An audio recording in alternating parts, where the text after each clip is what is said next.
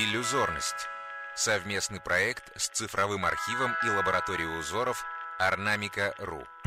Рассказывает куратор культурных проектов Елизавета Березина. Орнамент 11184. Образцы узоров цветочных букетов. Конец 19-го, начало 20 века. Казанская губерния. Образцы для вышивки нарисованы разноцветными красками на темно-синем фоне.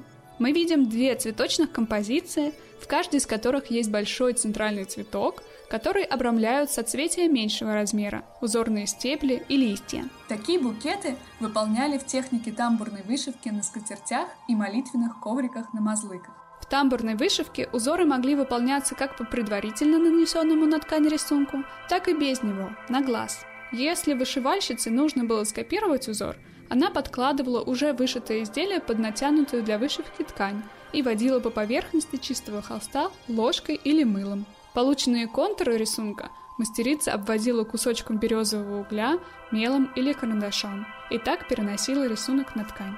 Творческая ассоциация от Александра Красовицкого, музыканта, вокалиста групп Animal Jazz и Zero People.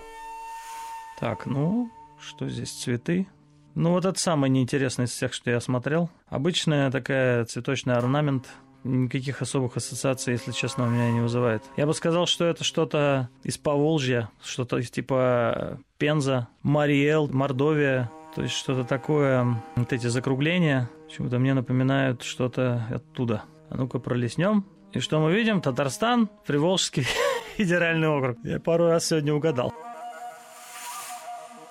Изучить узор можно на сайте ornamica.ru podcasts.